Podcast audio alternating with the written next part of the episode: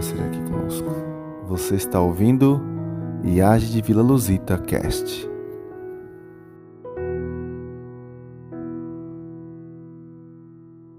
O Christopher é meu, meu colega de curso.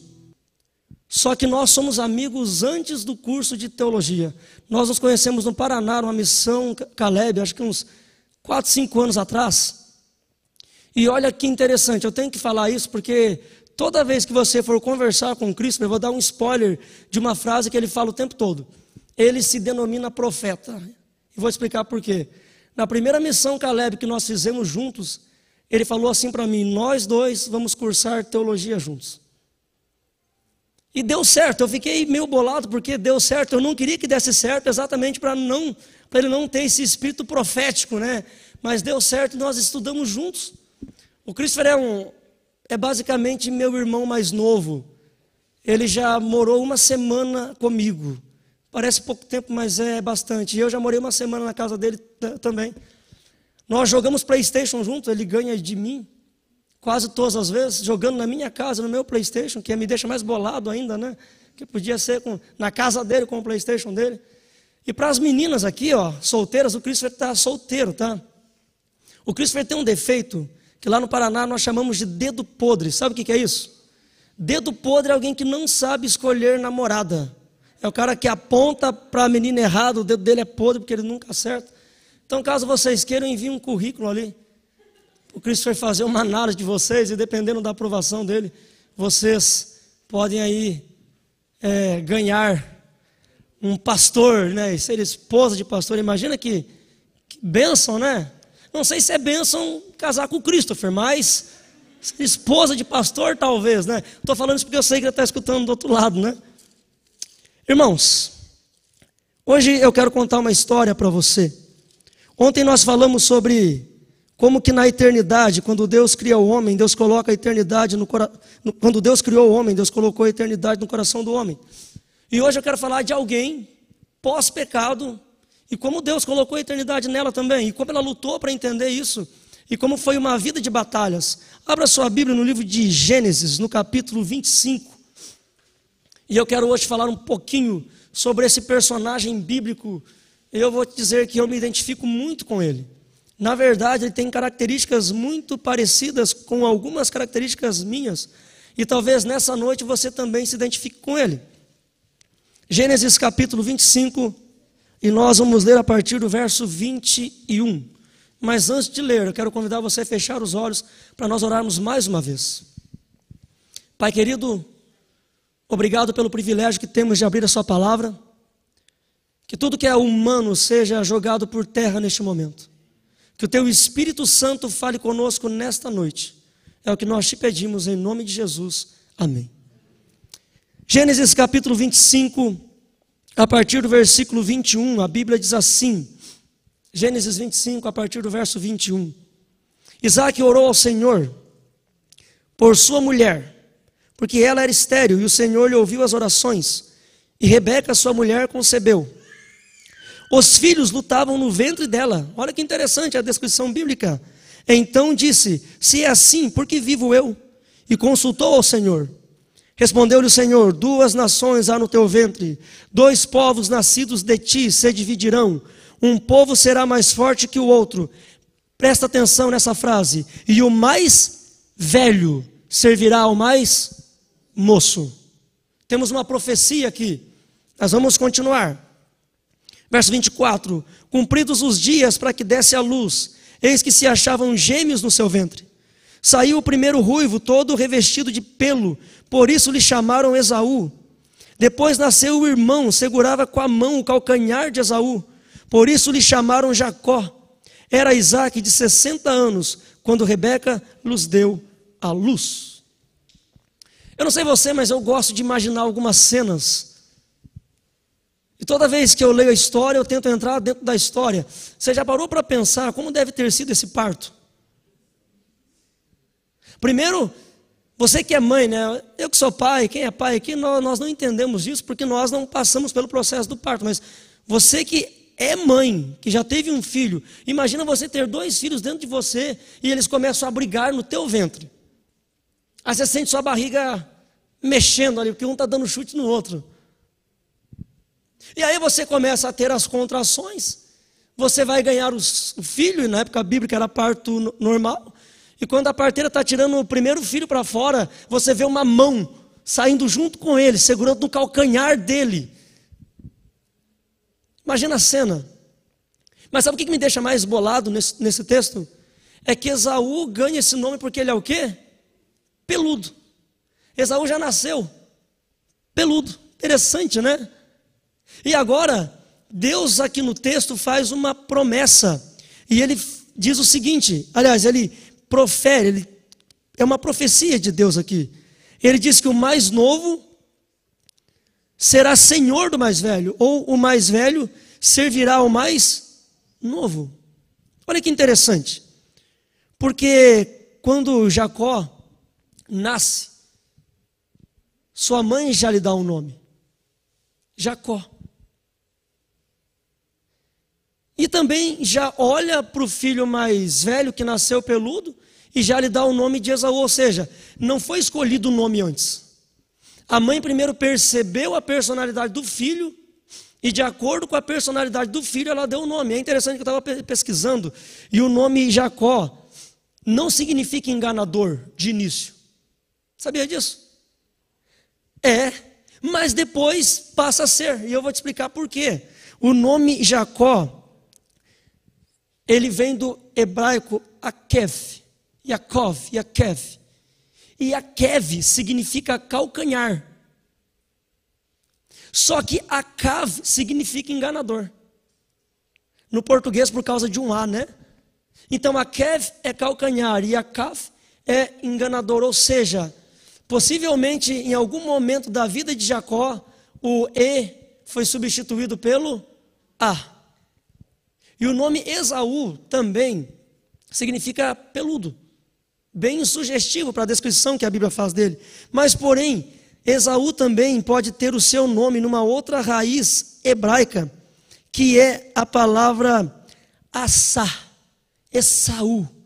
E assá é fazer ou fazer-se peludo.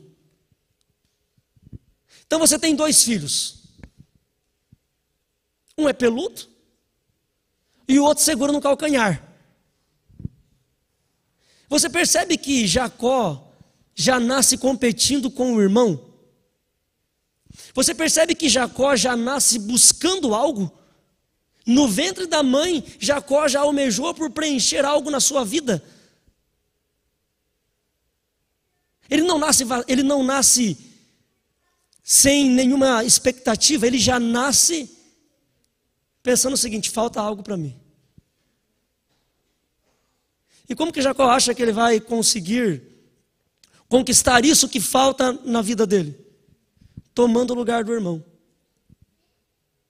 Meu irmão é o primogênito, o primogênito tem a bênção do pai, o primogênito fica no lugar do pai quando o pai morre, e eu quero ser o primogênito. Percebe? Jacó nasce almejando a primogenitura. Só que Jacó agora tem que crescer com a, a seguinte ideia na mente dele: pelo costume do meu povo, eu não herdo a bênção, eu sou servo do meu irmão porque eu sou mais novo. Mas pela profecia que Deus fez, pelo que Deus falou para minha mãe, eu vou ser senhor do meu irmão mais velho. Ou seja, Jacó tinha duas opções: esperar Deus cumprir a promessa que havia feito ou correr do jeito dele atrás da promessa. Percebe o drama? Ele teve que crescer entre a fé e a razão. A fé me diz: devo esperar porque Deus me prometeu que eu vou ser, que o meu irmão vai ser o meu servo. Mas a razão diz o seguinte: meu pai vai dar benção para o irmão mais velho, e dando a benção para o irmão mais velho, aí já era. E o que, que Jacó faz? Uma porção de coisas. Nós não vamos ler a descrição bíblica, mas eu quero narrar alguns fatos interessantes. Jacó tenta trocar a primogenitura por um prato de comida com o seu irmão mais velho, Esaú. Esaú está morto de fome, aí ele fala, não. E pede comida para Jacó, Jacó fala, até te dou a comida, mas de graça aqui, meu amigo, Você não tem nada. Eu só te dou esse prato de comida se você me der o direito da. E Esaú dá? Esaú vende o direito da primogenitura. Então nós encontramos duas, duas situações. E aqui agora eu começo a entender o caráter dos dois irmãos. Esaú está preocupado com a bênção da primogenitura? Não. Ele troca a bênção por um prato de comida. E Jacó está preocupado com a primogenitura? Está. A tal ponto de negociar o prato de comida pela primogenitura. Ou seja, Jacó é um homem espiritual. Ele enxerga além de um prato de comida. Ele enxerga além do momento. Ele enxerga lá na frente a bênção de Deus acontecendo na vida dele, na vida da família dele. E Esaú, embora seja o primogênito, embora seja o herdeiro da bênção do pai, ele não está preocupado com a bênção. Esaú é o representante do homem carnal, aquele que troca bênçãos futuras por coisas passageiras do momento. Entre a bênção de Deus na minha vida e um prato de comida no momento, eu estou com fome. Percebe? A bênção não vai matar a minha fome, a comida vai. Mas mesmo tendo essa troca, para a troca valer, não dependia da decisão de Esaú, dependia da bênção do pai. E um dia Isaac chama seu filho mais velho, e para piorar a situação, vamos só piorar um pouquinho mais. A mãe de Jacó, Rebeca, amava ele mais do que Esaú. E Isaac amava Esaú mais do que Jacó. Então Esaú era o preferido do pai e Jacó era o preferido da mãe. O maior erro que você faz na, na tua casa é isso: é mimar um filho ou dar privilégios para um filho mais do que para o outro. Ou seja, Isaac estava feliz com a primogenitura de Esaú, porque Esaú era caçador, era o cabra macho, era o cara que honrava o nome da família. Jacó morava nas tendas. Ou seja, Isaac estava orgulhoso do seu primogênito e estava feliz porque ia dar bênção para ele, porque era seu filho favorito e ainda era o mais velho. Só que Rebeca amava Jacó. Jacó queria a bênção da primogenitura e Rebeca, a mãe, também queria que Jacó tivesse a bênção da primogenitura. Ou seja, Jacó é igualzinho a sua mãe. Você percebe que a família da mãe de Jacó é uma família esperta? Jacó é esperto, quer roubar a primogenitura. A mãe é esperta, ela quem dá a ideia para o filho.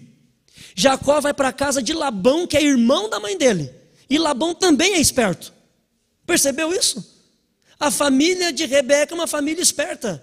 Rebeca é esperta, Jacó, que é filho dela, é esperto, e Labão, que é irmão dela, também é esperto. Ou seja, não tinha como Jacó ser diferente. Há uma herança genética, onde ele é igualzinho à sua mãe, e eu começo a imaginar que talvez o pai de Rebeca também era esperto. Esses filhos têm que puxar alguém, não é? Quando Isaac chama Esaú para caçar e preparar a comida que ele gosta, quem escuta a conversa? Rebeca. E que ideia a Rebeca tem? Isaac já está velho, já está cego. Vou contar para Jacó que hoje é o dia de dar bênção e vou colocar Jacó lá dentro na presença do pai. Eu sei que prato Isaac gosta, vivo com ele há anos. Vou enganar o meu marido para a bênção ser do meu filho mais novo, que é o filho que eu amo. Percebe? Jacó é quase a vítima. Porque quem cria toda essa situação é a mãe dele. Uma mãe incentivando o filho a errar, uma mãe ensinando para o filho a ser trapaceiro, a enganar. E ela então prepara o prato de comida que Isaac gosta. Ela coloca peles de carneiros no corpo de Jacó, para ele parecer com o seu irmão mais velho. Ela veste as vestes de Esaú nele e fala: Vai lá, filho, e fala que você é Esaú. E é interessante porque Jacó não consegue nem imitá-lo. Ele chega lá com a voz de Jacó: Oi, pai, eu sou Esaú. Fala, mas a voz é de Jacó. Então ele nem fez um esforço para mudar de voz ainda, né? E ele recebe a bênção. Então guarda uma coisa. Jacó, neste momento, ao entrar na presença do pai, o que que ele recebe do pai? Bênção. Guarda essa palavra. Ele recebe a bênção. A Bíblia diz que Jacó nem tinha saído direito da presença do pai e quem chega? Esaú, com a caça. Esaú é maior. Esaú é caçador, então ele é mais forte. Talvez mais perigoso e bom de mira, porque ele é caçador. Jacó só sabe fazer tenda. Então, numa briga, quem ganha, né? Já está tá explicado aqui. E Jacó havia já saído da presença do pai, Esaú chega com a caça e a comida que o pai gosta. E o pai fala assim: Não, mas espera aí, quem é você? Pai, eu sou o primogênito, seu filho mais velho. O senhor pediu para eu ir lá caçar e trazer o prato para o senhor. Eu fui lá, cacei e trouxe o prato. E o pai fala assim: Eu já dei a benção. E Esaú implora para o pai, mas não tem nenhuma outra benção. Fala: Não, eu já dei a benção para Jacó, seu irmão mais novo. E agora para você, a única coisa que eu posso falar é que você vai ser servo dele. E a Bíblia diz que Esaú se enfureceu. E ele falou em voz alta assim: ó, quando meu pai morrer, eu mato Jacó. Me diz, que bênção é essa que Jacó recebeu do pai? Uma bênção que traz para ele um atestado de morte? Uma bênção que faz ele viver anos longe da sua família? Percebe que Jacó tenta receber a bênção da maneira humana, mas o método humano usado por ele não funciona? Quando a mãe dele, Rebeca, escuta que o irmão dele vai matá-lo, ela, ela que arquitetou tudo, fala: Filho, foge para casa do seu tio, porque seu irmão vai te matar. E Jacó pede a bênção do pai antes e foge. Vai para a casa de Labão. E agora eu não consigo entender que bênção é essa. Jacó almeja por algo maior.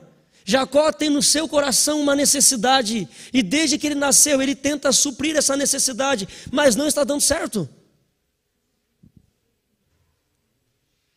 Só que o interessante na Bíblia é como que a história ela começa a tomar forma e ela começa a se inverter depois de um certo momento. Jacó é o espertão, não é? E ele vai para casa de quem? Labão. O encontro de dois espertos, têm o mesmo sangue, tio e sobrinho. E é o sobrinho que mais puxou ele por, por influência da mãe. E a Bíblia diz que quando Jacó chegou lá, ele encontra com uma moça chamada Raquel. E é interessante porque o texto bíblico faz a descrição de Raquel e de Rebeca. E quando a Bíblia faz a descrição delas, eu acho interessante, aliás, de Lia e de Raquel, não é de Raquel e de Rebeca. A Bíblia, lá em Gênesis 29, versículo 17 e versículo 18, a Bíblia traz uma descrição de Raquel e de Lia. E Gênesis 29, versículo 17 diz o seguinte: Lia tinha os olhos baços. Porém, Raquel era formosa de porte de semblante. O que é baços? Sabe o que é baços? A palavra baços vem do hebraico hak. E a palavra hebraica hak significa meigo. Meigo. Ou seja, Lia tinha os olhos meigos. Lia tinha o semblante calmo, tranquilo. Lia tinha um bom caráter. Mas Raquel era a bonita. E Jacó escolhe Lia, que tem um bom caráter, ou escolhe Raquel, que é bonita? Raquel. Percebe que Jacó não E aí volto para a gíria paranaense. Jacó também tem um dedo podre, igual o Christopher. Dedo podre. E você percebe que Raquel foi má influência para Jacó? E eu vou te mostrar já já por quê. E isso ensina uma coisa para você que ainda não é casado. Escuta o conselho de alguém que é casado. Isso é importante para você. Principalmente para o homem, porque o homem ele, ele tem esse problema com o olho, né?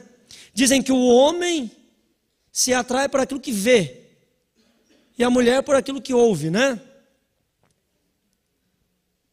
Mas quando você vai escolher uma namorada, quando você faz planos de casar, você se pergunta se essa mulher que você pretende casar, ela vai levar você e a sua família para mais perto de Deus?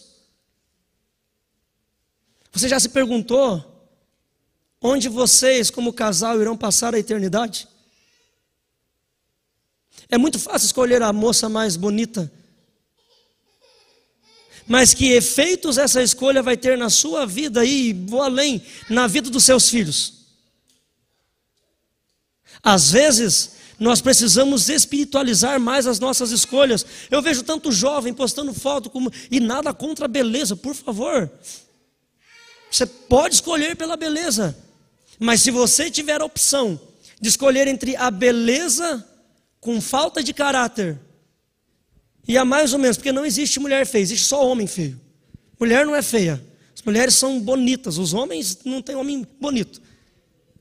Mas se tiver, tiver escolher com uma mulher muito bonita e uma mais ou menos, mas que tem um bom caráter, o que você iria escolher? Muitas pessoas escolhem pela beleza. Eu não sei porquê, mas virou mania nos tempos modernos. Namorar com moça bonita para se exibir e mostrar: olha, eu namoro com uma moça bonita. E daí? E se ela destruir a vida dos teus filhos? Se ela destruir a sua vida?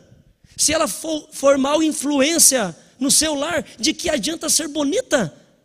Jacó aqui se mostra carnal e ele fala: Raquel não tem o caráter de Lia, mas ela é bonita. Quero casar com ela.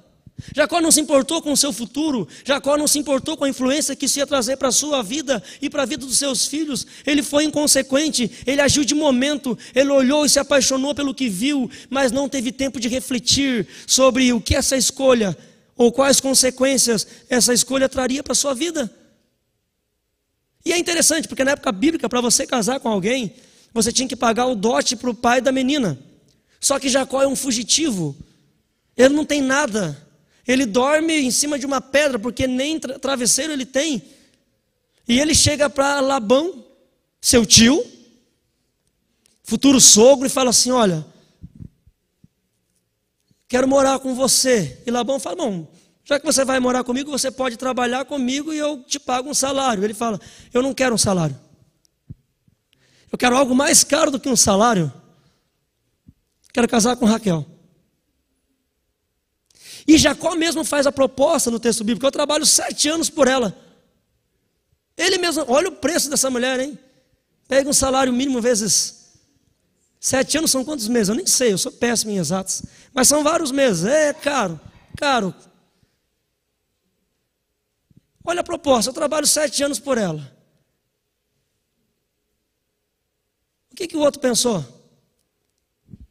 Olha que grana que eu vou ganhar com esse rapaz. Ele vai roçar para mim, ele vai carpir para mim, ele vai cortar lenha para mim. Olha a economia que eu vou ter no meu. Vou pagar Jacó sete anos, sim. E Jacó ficou sete anos trabalhando por causa de Raquel. O esperto está sendo agora o aproveitado.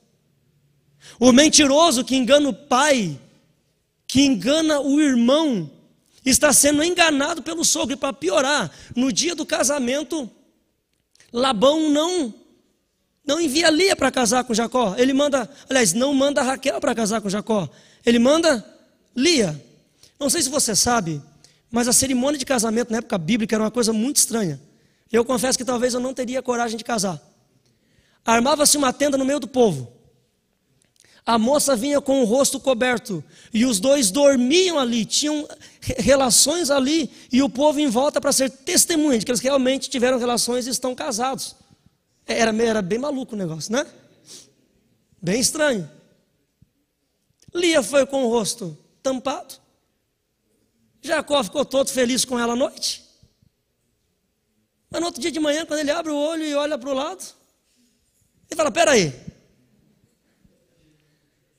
eu trabalhei sete anos, mas não para isso aqui. E lá vai ele falar com quem? Com Labão. Oh, que isso? E Labão falou: Olha, porque no nosso país aqui nós temos o costume de primeiro casar a filha mais, mais velha. E Jacó fala: Não, eu quero casar com a, com a mais nova. Então é o seguinte: semana que vem você casa com ela, mas tem que trabalhar mais. Percebe? O enganador está sendo enganado. A história inverte. Sabe por quê? Porque no terreno do inimigo quem manda é ele, não você. Você pode ser o espertão na igreja e pode querer sair dela achando que é o espertão, mas lá no terreno de Satanás, quem domina é ele. Você é apenas um escravo nas mãos dele. É isso que Jacó é. O espertão da casa do pai é o bonequinho fora de casa distante da sua família. O enganador está sendo enganado, porque no terreno do inimigo ele é quem manda, e não você, e não Jacó. E Jacó trabalha 14 anos para casar com Raquel. Se sete anos já era um preço alto, 14 anos é uma vida. Tem gente aqui que não tem 14 anos. E alguns estão com 14 anos agora. E ele então casou com Raquel. Mas sabe o que eu percebo pela Bíblia? De que a troca de Raquel por Lia foi providência divina. Sabe por quê? Quem tinha filhos no casamento com Jacó? Lia. Quem é a mãe de Judá, do qual vem Cristo? Lia. Quem é a temente a Deus nessa história? Lia. Raquel é a mulher que fala sim para Jacó: deita com a minha serva. Ela é a primeira a incentivar ele a deitar com a serva. Raquel é a mulher que, quando vai embora da casa do pai, rouba os ídolos da casa do pai. Ela é bonita, mas ela é a incentivadora da poligamia no lar de Jacó. E ela é ladra, porque ela rouba as coisas do pai. Então, peraí, qual é o caráter de Raquel? E ela não é mãe de Judá no qual vem Cristo. Ou seja, Deus iria cumprir a missão sem Raquel. Deus não precisava de Raquel, porque Elias seria mãe de Judá e viria o Cristo dali. Olha a desgraça que Jacó trouxe para a família dele. Escolhendo Raquel pela beleza, ele começa a viver em poligamia por influência dela. Escolhendo Raquel pela beleza, ele tem que viver os seus dias amando uma mulher que não tem filhos. Escolhendo Raquel pela beleza, ele tem que ir embora de casa e fugir do seu sogro, porque sua esposa roubou o ídolo da casa do pai. Foi proveitoso ter casado com Raquel? Mas entre os olhos meigos e o caráter de Lia, ele escolheu a beleza de Raquel. Percebe o drama? Há três decisões importantes na sua vida. Três decisões importantes. E se você errar em uma delas, você coloca toda a sua vida em risco. Primeira decisão importante que você faz na sua vida é escolher qual vai ser a sua profissão. Se você errar, vai passar a sua vida toda trabalhando infeliz. A segunda, ou talvez a primeira, enfim, não estou pondo aqui por, por ordem, mas a outra decisão importante que você toma na sua vida é quem você vai servir. Essa escolha muda a sua história. E a terceira decisão mais importante que você toma na sua vida é com quem você vai conviver o resto dos seus dias.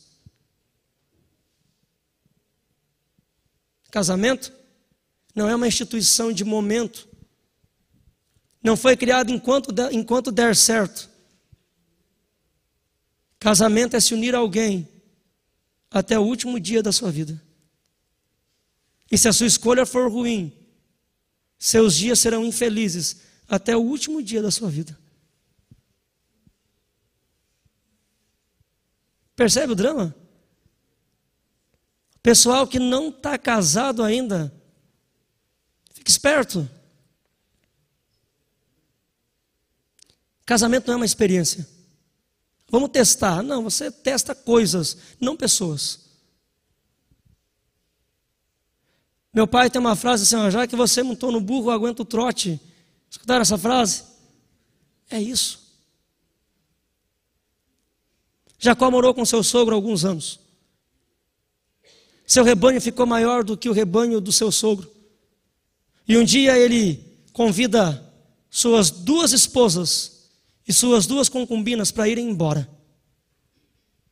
Não dava mais para viver com Labão, porque Jacó era esperto e Labão era esperto, né? E os dois não estavam dando certo mais. O rebanho de Labão tinha ficado maior. E então Jacó decide tomar seus filhos, suas esposas, todas as suas coisas e ir embora. E aqui que a história agora toma forma e nós partimos para o fim da mensagem com a aplicação. Quando Jacó está indo embora, Labão, lá na casa dele, percebe que o ídolo da casa sumiu. E eu não sei se você sabe, mas o ídolo da casa também valia como documento da posse da terra. Era como se fosse uma escritura. Então, se, se Raquel tinha o ídolo da casa do pai, quando o pai morresse, ela com o ídolo ia, iria herdar tudo que era do pai. E quando Labão percebe que ela pegou o ídolo da casa do pai, ele fala: Não, eu vou atrás de Jacó. Aquele bendito viveu aqui quase 20 anos teve filhos aqui, ficou rico aqui, leva as minhas duas filhas embora e ainda leva o ídolo da minha casa embora. Que isso? E então Labão começa agora a ir atrás de Jacó. E ele alcança Jacó. E ele alcança bravo, querendo matar Jacó. E Jacó perdidão, porque não sabia o que estava acontecendo. Perguntou: O que está acontecendo? E o sogro dele fala: Você roubou o ídolo da minha casa além de trapaceiro, você é ladrão. E esperto demais, porque quer ficar com tudo que é meu, já não basta as minhas filhas, meu gado. Jacó fala: Não, eu não peguei nada, pode procurar. E então Labão sai procurando. Aí você conhece a história, né? Ele não encontra o ídolo porque Raquel sentou em cima do ídolo e o pai não ia. Só que quando Labão procura em todas as coisas de Jacó e não encontra o ídolo, ele faz uma aliança com Jacó. E sabe o que, que ele fala? Eu vou colocar uma pedra aqui, Jacó. Essa é a nossa aliança. E o dia que você passar atrás dessa pedra, eu te mato. Você só pode caminhar dessa pedra para frente, você não volta, porque daqui para trás é meu. Jacó fala: tudo bem, eu vou para frente. Só que quando Jacó se despede do sogro e começa a caminhar para frente, vem um servo do irmão dele e fala: Esaú está lá na frente, esperando por você. E agora, se Jacó volta para trás, Labão mata. Se Jacó avança para frente, Esaú o mata. Para onde Jacó vai? Jacó procurou a bênção do jeito dele. Jacó brincou com o pecado, viveu longe das regras do eterno, teve um casamento que não era aprovado pelo céu. E sabe o que, que o pecado faz com o homem? O pecado leva o homem para a morte, e chega um momento que, se você avança ou se você volta, você morre. O pecado, algumas vezes, te leva para lugares onde você não tem escolha, sua única opção é morrer. Foi isso que o pecado fez com Jacó. E agora para onde que ele vai? Se ele volta, morre. Se ele vai para frente, ele morre. Percebe? Era legal no passado enganar as pessoas. Era bacana de alguma maneira trapacear o sogro. Foi legal o pecado enquanto durou. Mas olha Para onde o pecado enviou Jacó? Ele não tem opção. E quando o homem não tem opção, quando o homem está no seu pior momento, Deus está na sua melhor fase. Na verdade, quem leva Jacó para essa situação são as suas escolhas, mas a mão divina também o encaminhou para essa situação, porque aqui em Gênesis, no capítulo 32, partindo para o final agora, nós encontramos um momento onde o plano de salvação de Deus começa a fazer sentido na vida de Jacó. E a Bíblia diz assim, Gênesis capítulo 32, a partir, a partir do versículo 22. Levantou-se naquela mesma noite, tomou suas duas mulheres, suas duas servas e seus, e seus onze filhos, e transpôs o val de Jaboque. Tomou-os e fê-los passar o ribeiro, fez passar tudo que lhe pertencia, ficando ele só, e lutava com ele um homem até o romper do dia.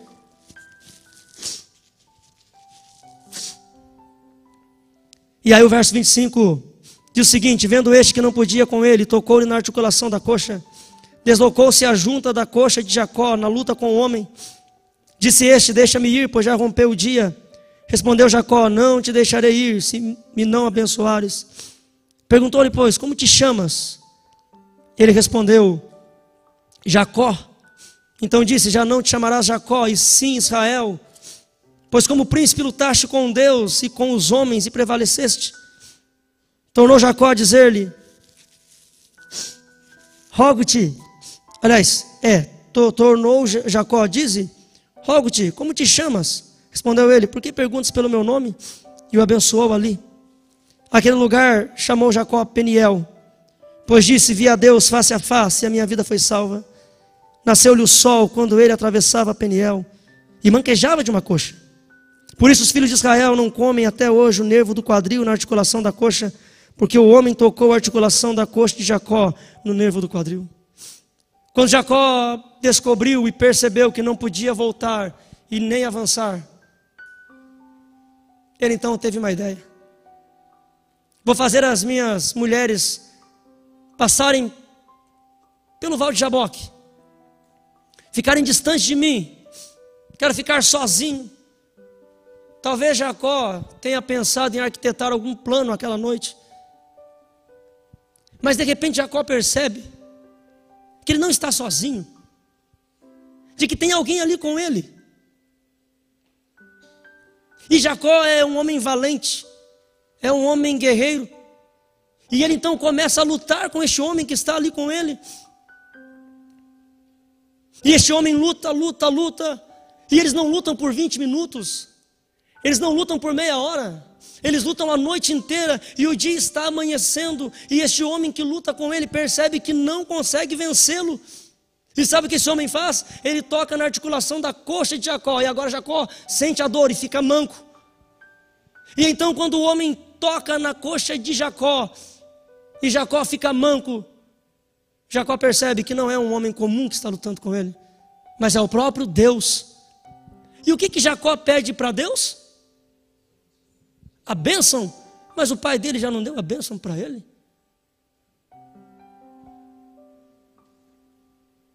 Percebe?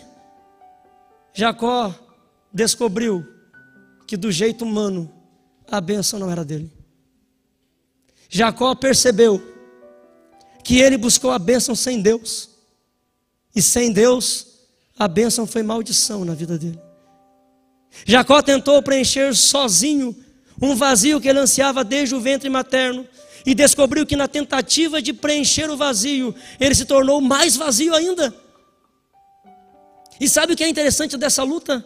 É que, embora ela seja literal, ela é representativa. Deus luta com Jacó uma noite inteira, e o que Deus está tentando mostrar para este homem é o seguinte: você é teimoso e lutou comigo uma vida inteira, Jacó. Desde o dia que você saiu da sua casa, eu tenho lutado com você.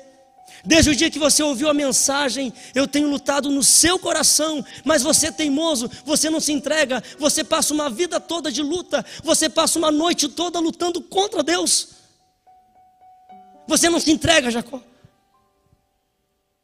Você é teimoso, obstinado, quer fazer do seu jeito.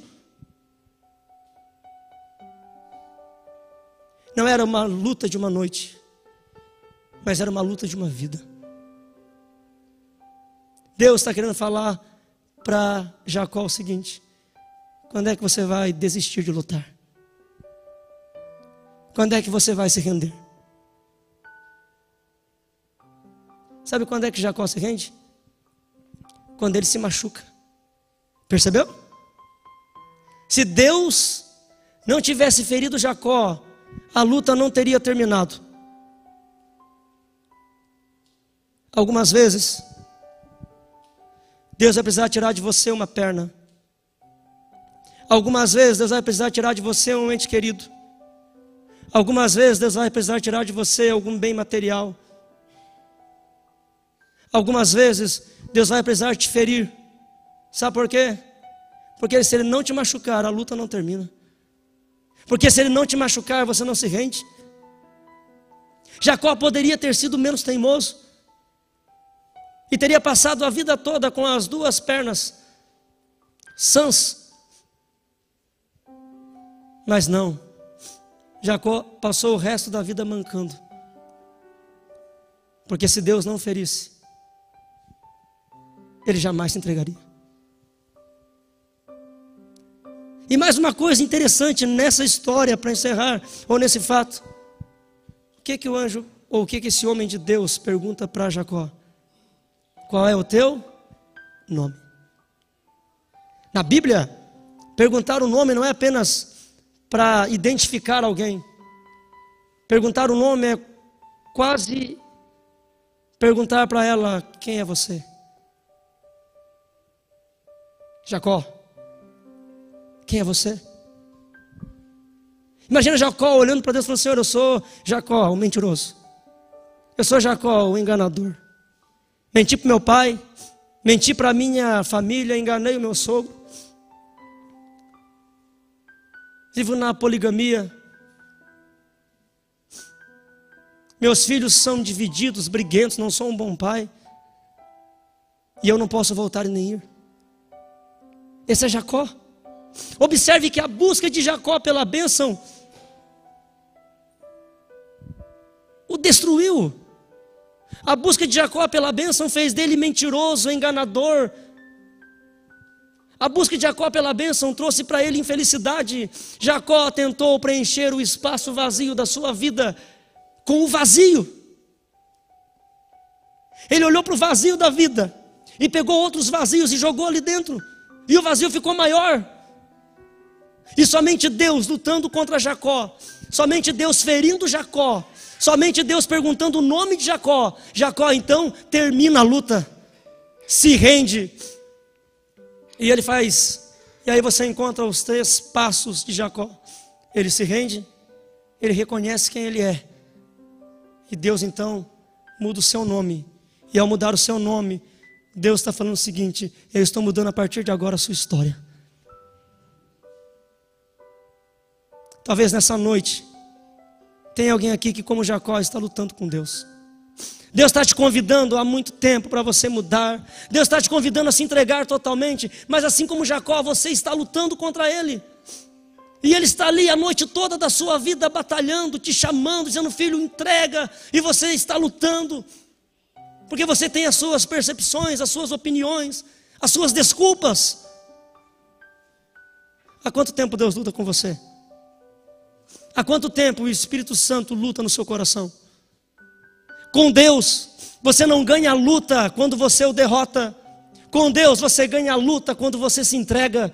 Com Deus, você ganha a luta quando se rende e diz: Não, eu não consigo, sozinho. E talvez você que entrou aqui esteja lutando com Deus. Sabe o que Deus quer fazer com você? O que ele fez com Jacó.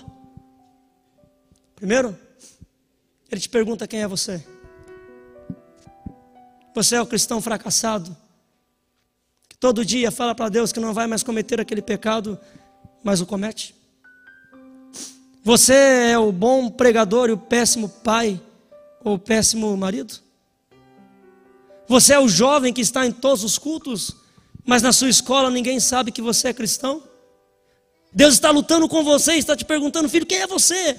Você é aquele que recebe estudos bíblicos, que já está ciente da verdade, mas não consegue se batizar? Quem é você? E quando a luta vai terminar? A luta não termina quando você derrota Deus. A luta termina quando você se rende. E Jacó, o enganador, o calcanhar, é agora chamado por Deus de Israel. E a palavra Israel significa vencedor. Aquele que luta com Deus e vence, mas Jacó perdeu.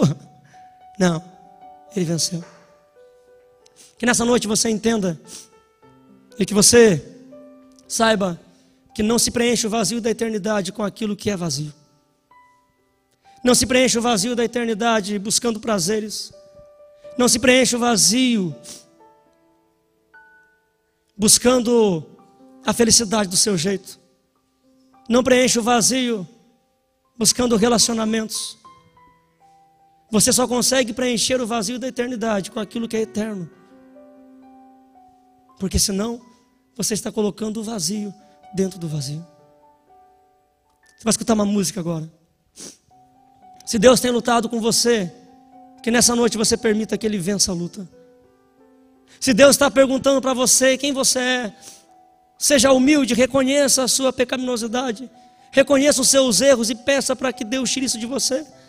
Que nessa noite, a semelhança de Jacó, você se renda, que a semelhança de Jacó você reconheça, mas que diferente de Jacó, você não saia ferido. Aceita o convite, sem precisar se machucar, sem precisar sofrer, sem ter que mancar de uma perna para o resto da vida. Que Deus abençoe você e que nessa noite a batalha se encerre na sua vida. É interessante que Jacó entende. Sabe qual é a prova para mim que Jacó entende de forma rápida? Lá em Gênesis, no capítulo 48, quando José leva seus dois filhos para Jacó abençoá-los, ele coloca o filho mais velho sobre a mão direita e esse filho mais velho é Efraim. E ele coloca Manassés, filho mais novo, na mão esquerda de Jacó. E sabe o que é que Jacó faz no verso 14? Jacó cruza os braços. E ele então dá a bênção para o mais novo e não para o mais velho. Seu pai Isaac teria feito a mesma coisa. Mas Jacó não esperou o momento. Depois de anos, ao dar a bênção para seus netos, ele então faz o que seu pai faria caso ele não tivesse antecipado. Buscar a bênção sem Deus é colher consequências amargas. Buscar felicidade sem Deus é viver uma vida infeliz. Tentar preencher o vazio do coração sem Deus é colocar o vazio dentro do vazio. Querido Deus, muito obrigado, porque o Senhor preenche os nossos vazios. Obrigado porque o Senhor luta conosco no nosso coração. Obrigado porque o Senhor tem nos chamado todos os dias, Pai. Tem implorado para que nos entreguemos por completo. A história de Jacó não é uma história isolada. Pelo contrário, ela se repete todos os dias no coração dos seus filhos, Pai. E nessa noite, nós aprendemos que para recomeçarmos, que para sermos perdoados, que para termos uma nova vida em Ti, precisamos deixar o Senhor vencer a batalha, Pai. Se nessa noite tem alguém aqui nessa igreja, tem algum jovem que tem lutado contra Ti, Pai. Se nessa noite, Pai, tem alguém que está vivendo uma vida distante de Ti, que não está respondendo aos seus apelos no coração, que essa pessoa se renda nesse momento pelo poder do Teu Espírito Santo, Pai. Se tem alguém aqui, Pai, que não reconhece, que não consegue confessar os pecados, tem tido uma vida toda errada, mas não consegue desenvolver no coração um arrependimento, que neste momento o teu Espírito Santo toque essa vida, Pai. E que ao sair daqui, saia transformada pelo seu poder, Pai. Se tem alguém aqui nessa noite que precisa se entregar por completo, passar pelas águas batismais e nascer de novo, mas ela tem muitas desculpas, ela tem medo ou sequer sente vontade, que o Senhor trabalhe no coração delas, Pai. O que nós queremos nessa noite é que a batalha se encerre em nossa vida. O que nós queremos nessa noite é que o Senhor ganhe a batalha no nosso coração e nos assuma por completo para sermos totalmente seus, Pai. Para isso, nós pedimos a direção do Espírito Santo e a transformação do céu neste momento, em nome de Jesus. Amém. Quer assistir nossos sermões ao vivo? Acesse Viagem Vila Luzita no Facebook e também no YouTube. Até o próximo sermão. Fiquem todos com Deus.